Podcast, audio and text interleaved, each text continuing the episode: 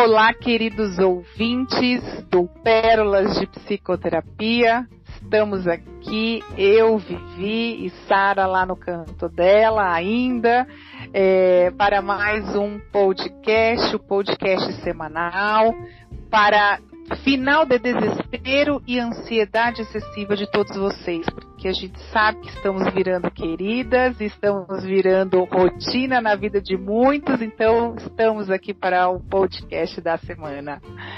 Bom, nós vamos falar hoje de algo que talvez você não queira ouvir sobre este tema, por justamente não saber o seu sentido de vida ou por muitas vezes estarem falando sobre isso. Mas a gente precisa cada vez mais falar sobre sentido de vida. E não, sentido de vida não virou arroz de festa, em que todo mundo está falando. Existe uma razão para que todo mundo esteja falando sobre sentido de vida. E o sentido de vida, ele é inevitável a gente não falar do autoconhecimento quando a gente toca sobre sentido de vida. É, quem está na busca do sentido de vida está no caminho do autoconhecimento. Ou deveria estar primeiro nessa busca de se saber quem se é nessa vida, de saber os seus potenciais, as suas faltas, as suas lacunas, as suas feridas, que são os seus traumas, as suas sombras, é, os não recebimentos, quem se é na própria perspectiva. Porque muitos de nós, queridos ouvintes, e eu coloco nós porque eu me incluo, acredito que a Sara também, porque em alguns momentos a gente realmente não se vê na própria perspectiva. A gente sempre se vê na perspectiva do outro. Então, o sentido de vida, o propósito, a missão de vida, ele não explode na nossa face, né? Ele não vem assim na nossa cara de uma hora para outra. É, enquanto a gente está tomando uma sopa, uma canja ou comendo um miojo, né? É, ele é um caminho, ele é uma construção, ele é um processo. Eu falo muito essa palavra no consultório. Quem é meu ouvinte vai já logo ver que eu dei uma pausinha para justamente a pessoa completar com a palavra processo, porque eu faço bem isso, bem professorinha, né? Mas é isso, o sentido de vida ele é um processo. E eu, assim, quando eu ouvi essa frase de que o sentido não explode na nossa cara de uma hora para outra, eu ouvi de um amigo na, no meu aniversário desse ano. E fez muito sentido para mim. E aí, por isso, a relevância em a gente falar sobre o sentido de vida a todo momento, a qualquer momento e de qualquer maneira. O famoso o que quer ser quando crescer, ele já nos chama para isso. Então, quando a gente é lá pequenininho, né, que vem lá o tio, a mãe, o avô, o que, que você quer ser quando crescer, meu filho, né? E essa criança vai ser o quê? Vai virar gente quando, né? Tem isso, a gente tem essas crenças, nós já somos gente, nós já nascemos gente. A gente vai se tornando algo maior do que a gente já é né? Então, assim, só que infelizmente esse chamado do que o que você quer ser quando crescer, ele vem meio que de uma maneira torta. Pois eu não sou só o meu ofício, por exemplo. Eu estou o meu ofício. Porque amanhã ou depois eu posso não estar mais naquele ofício. Né? Não existe a estabilidade de eu viver a, a vida inteira fazendo apenas uma atividade. Então, ou seja, o sentido de vida também está relacionado a isso. A gente pode sim vir para essa vida, para essa jornada, predestinado a um caminho, mas dentro deste caminho a gente pode encontrar ao longo da vida alguns sentidos, alguns propósitos. E é sobre isso que hoje a gente vai conversar aqui e nós vamos muito mais provocar vocês, pelo menos assim é a nossa intenção, né, Sara, de provocar os nossos ouvintes a pensarem ainda mais sobre o sentido de vida, mas aí com uma outra perspectiva. E agora é a sua vez, jogo a bola para você, Sara.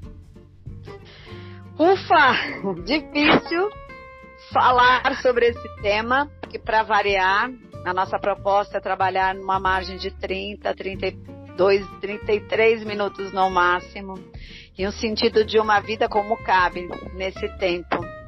Então, assim, é, tudo isso que você disse, óbvio, tem todo sentido. Mas eu gostaria de começar a falar sobre a ideia desse sentido, porque quando você fala em sentido, nós temos a possibilidade de ver o sentido sobre dois aspectos. Primeiro, a tradução do sentido enquanto seta enquanto caminho. Então tem o sentido de vida, que é como se fosse para onde está direcionada a vida, e se a gente pensar nesse aspecto, o sentido de vida é chegar à morte, todo sentido enquanto seta vai terminar com a morte. A vida termina com a morte.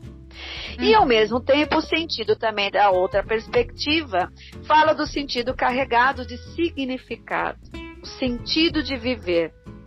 O sentido de vida enquanto seta, que fala sobre um aspecto direcionado, sabendo aonde ela termina, é como Fernando Pessoa traduz a ideia né, desse sentido como seta, dizendo que somos cadáveres adiados. Sabemos que cedo ou tarde chegaremos nesse lugar. Agora, se a gente pensar no sentido de vida carregado de significado, que entra aí filósofos, né, é, espiritualistas, que da sua vertente ou da sua maneira tentam, né, é, dar uma visão do que era uma vida de, com sentido, carregada de significado, é aquele caminho que nos dá um entusiasmo para seguir pelos seus dias. É aquilo que faz valer a pena viver e não viver só para sobreviver. Então, uh, de qualquer maneira, quando a gente estava pesquisando sobre esse tema, a gente entende que a arte, a ciência, a filosofia, a psicologia e a espiritualidade, no quesito da religião, sempre tentaram falar sobre a ideia de sentido de vida. O único problema, como sempre, é essas línguas não se comunicarem entre si. Porque, de alguma forma, essa ideia multidisciplinar de visões complementa uma coisa que é única, que é uma coisa só, é a mesma coisa. Podemos é, trazer a arte, a ciência, a filosofia, a psicologia e a religião para falar sobre o sentido de vida, porque todas elas têm na sua participação o que dizer sobre uma vida carregada de sentido. Então, o que é viver uma vida carregada de sentido e o que é uma vida destituída de alma, destituída de sentido. E aí a gente começa a entrar então num outro aspecto. Se nós sabemos que somos finitos, a vida, como diz o Cortella, não pode ser pequena, porque ela é curta demais para ser pequena. Nós sabemos que uma hora vamos partir. E todos que tentaram falar sobre o sentido da vida no aspecto filosófico, começam a, a questionar por esse aspecto. Se a vida é finita, qual é o sentido de estarmos aqui? Já que não viemos para ficar, já que esse parece não ser o nosso lugar. E o que você quer da vida?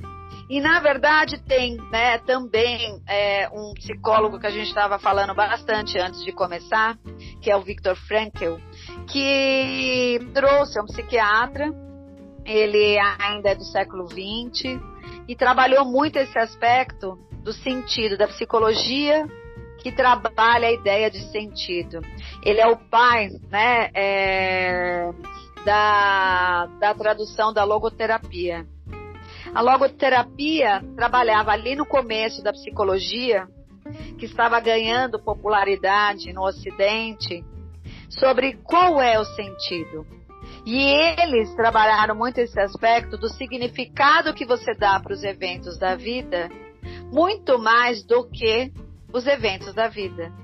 Porque dependendo do significado que você emprega para os eventos da vida, você transforma todas as experiências, e sabemos que as experiências desafiadoras vão chegar, com uma possibilidade de aprendizado, com a possibilidade de desenvolvimento, com uma possibilidade né, de você poder lidar com isso sem sucumbir no meio do caminho.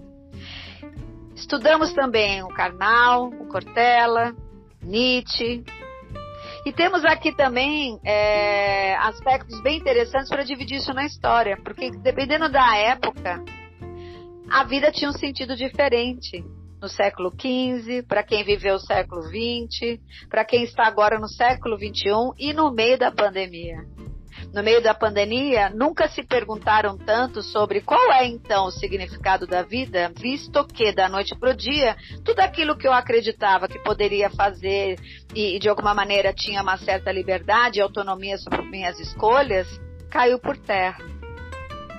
Então, esse é o barato da vida, né, Vivi?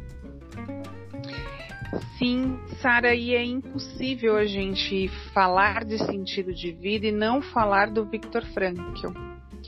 É, o Viktor Frankl, como você falou, ele foi um psiquiatra vienense. Ele viveu de 1905 a 1997 e ele contribuiu muito, né, sendo o criador da logoterapia, que é uma, uma linhagem, digamos assim, né, uma abordagem, uma linha aí da psicologia em que foca exatamente o sentido de vida.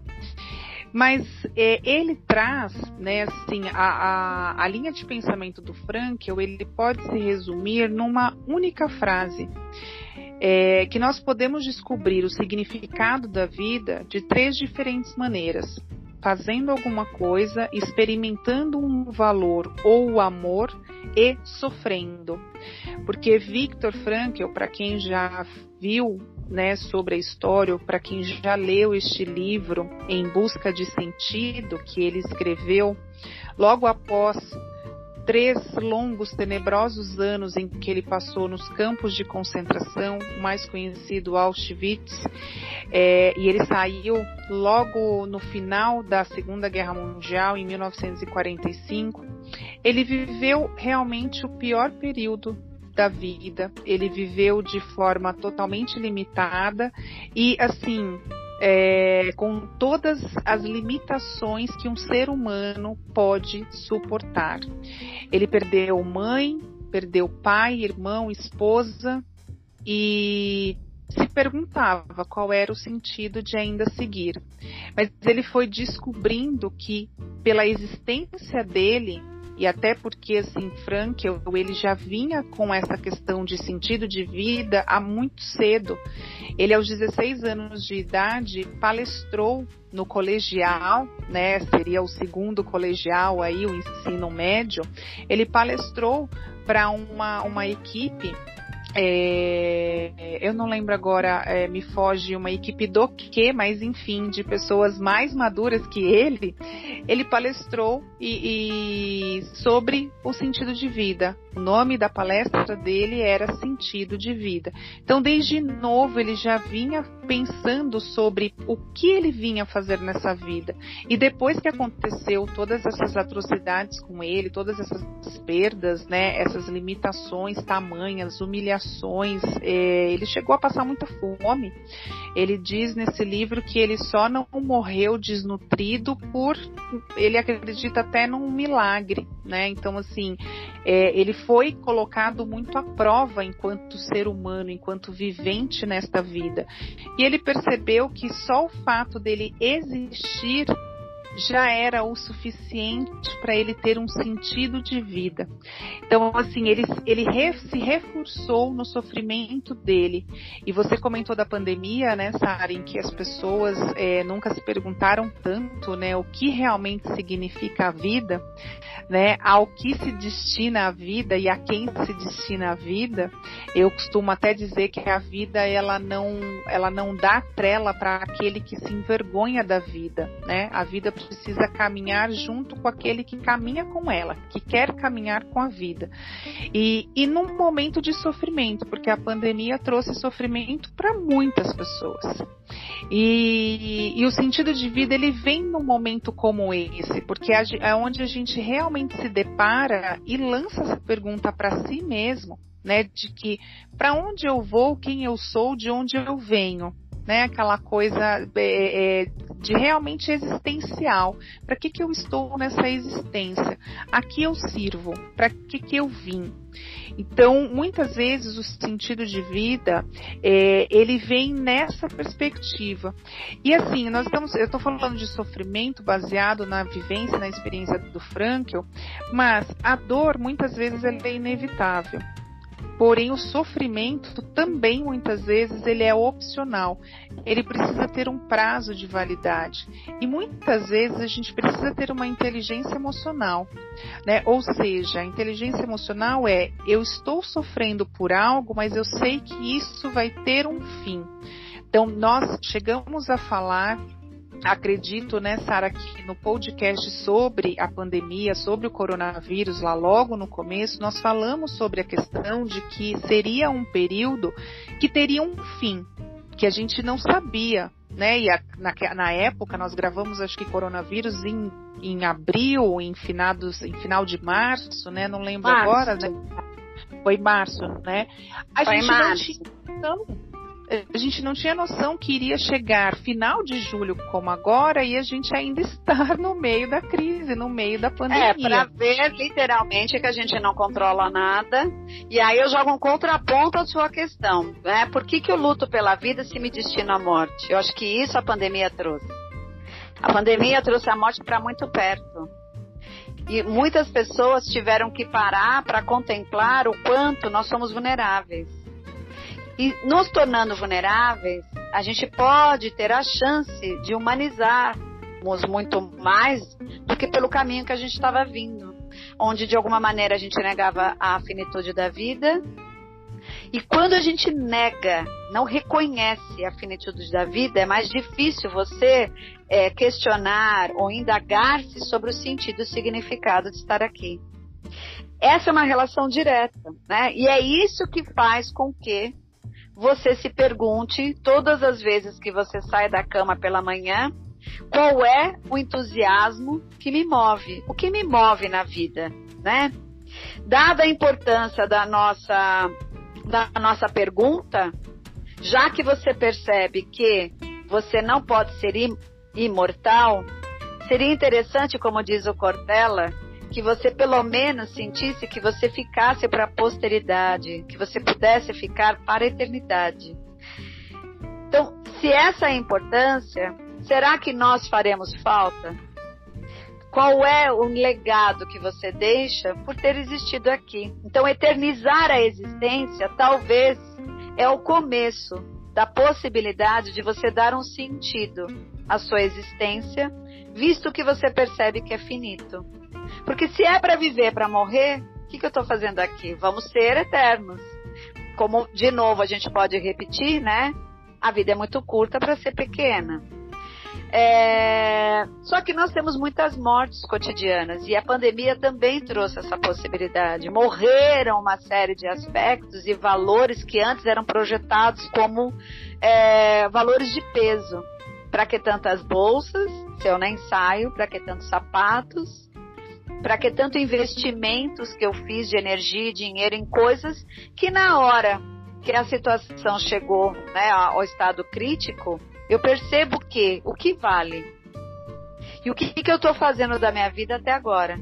Porque se eu tiver que morrer agora, o que, que eu vou escrever no meu epitáfio? Ou seja, na inscrição que eu vou fazer na placa do meu túmulo.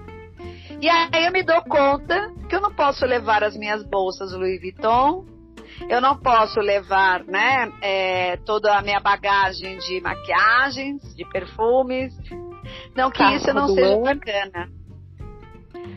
Não que isso não seja bacana, mas fazer disso a meta talvez comece a cair por terra quando você percebe que a vida é muito maior né? Então, é uma pergunta até que eu acho que a gente pode começar a lançar nesse sentido, que sentido de vida, para que ela seja carregada de significado, ela tem a ver com propósito? Então, o que o propósito de vida tem a ver com sentido de vida? É possível encontrar sentido na vida sem propósito? E esse propósito muitas vezes está alinhado com algo que expressa o que que você traz na essência. E é interessante que o autoconhecimento agora de novo entra como um aspecto muito importante para você diferenciar se o seu propósito está a serviço do ego ou se ele está a serviço da alma. E como que você começa a fazer esse caminho? Quando você começa a se conhecer. A maior parte dos meus clientes diz: Mas como eu vou saber se o que eu estou sentindo é minha intuição ou meu medo? Como é que eu vou saber se esse meu desejo está a serviço de algo efêmero que não necessariamente tem a ver com a minha essência? Ou aquilo que tem a ver com a minha essência? Fica muito difícil você trabalhar a ideia de ver a vida carregada de significados quando você não está alinhado, você não está escutando, você não está alinhado com a sua essência. Você parou de se indagar, você parou de se questionar. Então, para onde que nós estamos indo? Para onde você quer ir? Não é? E aí é uma brincadeira até que a gente estava fazendo antes da, da nossa da nossa do nosso podcast de hoje e que eu até falei, lembra dessa música? Olha a frase, né? Será que existe alguém ou algum motivo importante que justifique a vida, pelo menos nesse instante? Como as coisas também já tratadas aqui, falando da vida líquida, ficaram efêmeras, o que, que é o efêmero então? Para a gente não ficar só com palavras bonitas. O efêmero trata de tudo aquilo que ganha um grande significado em determinado momento, mas no próximo segundo ele já não tem mais. Aquilo que eu acreditava que era tão importante, na sequência eu percebo importante o quê? Já não é nada importante. Agora, aquilo que é profundo, que vem com o seu chamado desde a infância, que você de alguma maneira percebe, que você sente, você é, fica fiel àquilo, esse é um grande sinalizador que traduz uma voz que vem da sua essência e que naturalmente não é do, só do ego. A grande questão é que todos nós somos criados dentro de um sistema onde de longe é interessante que você escute essas vozes porque a partir do momento que você colocou o pé dentro de uma escola, por exemplo, você já é criado e treinado para ser um, um cara ou uma figura bem competitiva. Para quê?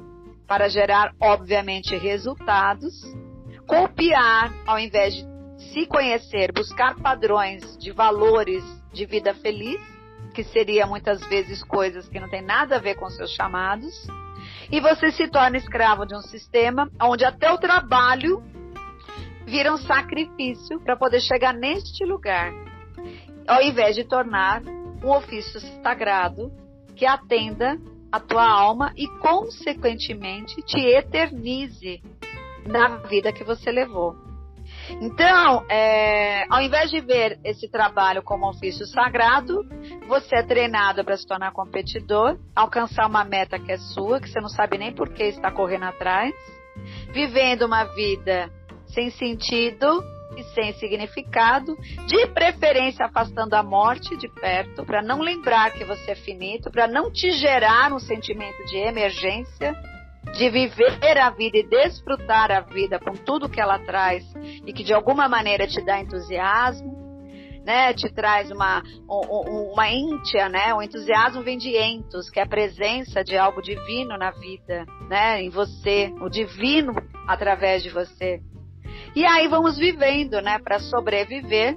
E quando a gente vai falar então, Vivi, dentro dos nossos atendimentos ou até no podcast, que a gente vai até observar depois o número de acessos, porque nós temos essa informação, quantos acessos fizeram a esse tipo de tema, a gente pode até correr o grande risco de perceber que muitas pessoas preferem nem ouvir, com o receio disso ser um assunto de psicólogo, um assunto de filósofo, que isso não paga a conta de luz, que isso não paga a prestação do seu carro, então é melhor deixar quieto. Eu não quero mexer nesse aspecto porque dá muito trabalho. Que é igual é, a gente, é, quando fez a pesquisa, eu encontrei aqui em Rubem Alves, né? Rubem Alves é um pensador, né, do nosso século passado, aí do século XX, e ele dizia que nós vivemos o exílio do sagrado. O que, que é o exílio do sagrado? A desconexão com tudo que é sagrado e tudo então que é desconectado do sagrado é vivido por sacrifício. Aí a vida é curta para ser vivida só com peso, com dor e sacrifício. nada mal, né, Vivi? Sara, é, o sentido de vida, né, essa busca, essa descoberta, ela é por conta própria. E aí, muito interessante, muito pertinente quando você fala que seus clientes, né, questionam aí é, como é que eu vou saber se é a minha intuição o meu medo a minha insegurança está falando comigo, né? Isso, vai, isso é um processo, né? De novo lá o processo. Então, assim, é, o Frankel, assim como o Maslow, eles acreditavam é, que o ser humano ele precisa de motivações, né? E essas motivações são descobertas por conta própria. Só que infelizmente, desde que as sociedades, né, os povos começaram a interagir, a se misturarem, é, foi se criando a falsa necessidade que está relacionado ao controle, e você comentou, né, de novo aí, que a gente já falou aí em outros momentos, que nós não temos controle de nada. É, então foi criado uma necessidade de se impor e estimular um sentido de vida baseado na necessidade das pequenas grandes massas né, que regem os sistemas. E aí a gente está falando de uma questão mundial, mas para ser mais prático e mais é, lúdica, digamos assim, vamos pensar no nosso sistema do nosso país. Então, assim, é, nós temos uma, é, uma sociedade em que nós temos uma população que é praticamente escrava, né, de uma pequena grande massa que rege esse sistema, então eu acabo ditando o sentido de vida, onde você vai nascer, vai crescer, vai se desenvolver, vai ter um emprego meramente bom ou relativamente que consiga fazer você sobreviver, vai constituir família, ter filhos, uma casa própria, um cachorro, plantar uma árvore, escrever um livro e aí se encaminhar para a finitude. Só que este modelo de, que a sociedade já colocou para a gente desde então, desde que o mundo é mundo, desde que começou a se existir a sociedade, é, ele hoje não, não cabe mais. As novas gerações, por exemplo, elas não estão mais vendo dessa maneira. Não, para que, que eu vou casar? Ah, mas eu não quero ter filho. Não, casa própria, não. Eu quero poder estar tá em cada ano em algum lugar do mundo. Então, assim, é, as pessoas começam hoje né, a ter os seus valores pensados de uma outra forma. E o sentido de vida também entra nesta no, nessa nova perspectiva de pensamento. Então, assim, é, eu vou em busca de um sentido muitas vezes sem raciocinar, como você falou, eu vou correr atrás de metas que não são minhas.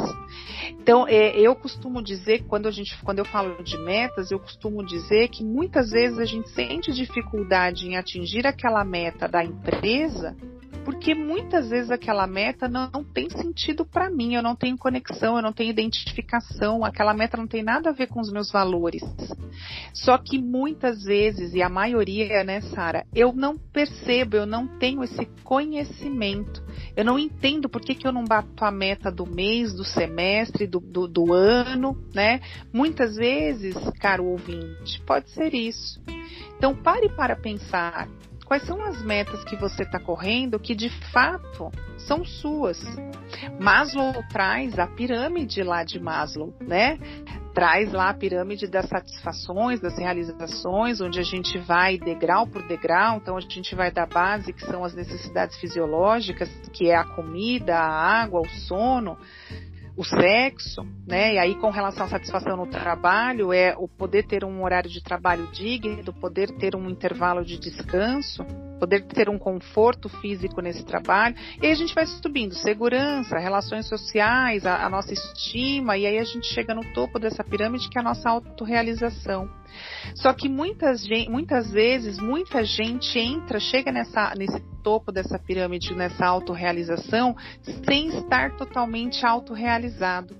Está com uma, uma realização que vem de fora, que vem ditada de uma cultura de um consumismo muitas vezes desenfreado, ditada numa escravatura né, em que a gente está ali é, é, é, na convenção de gerar dinheiro para essa pequena grande massa, Então, assim, Frank eu entendia, né, que quando falavam que o livro dele era um best-seller, ele, ele entendia que era uma, na verdade, a, a, história dele, o livro dele era uma expressão da miséria dos nossos tempos. Isso lá no tempo dele, que repete aqui é no nosso tempo. de 70, né? Exatamente, né? na década de 70 aí. Mas assim, ele pensava assim: se centenas de pessoas procuram um livro cujo título é, traz, né, aborda o problema do sentido de vida, é porque essas pessoas estão queimando por dentro com essa questão. Eu jogo a bola de novo para a Sara, porque nós estamos aí caminhando para o final e ela tem grandes contribuições para esse final. vai, no auge do gozo o negócio vai ser cortado.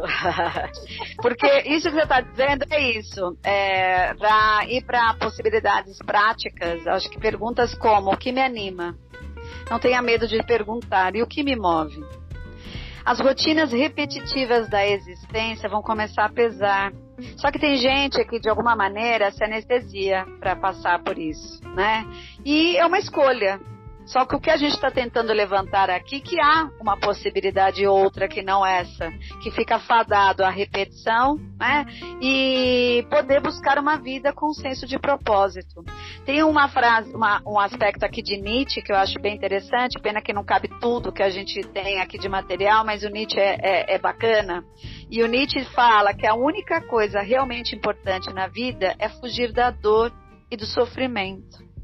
O resto é tão sem sentido quanto tentar explicar o que é dor.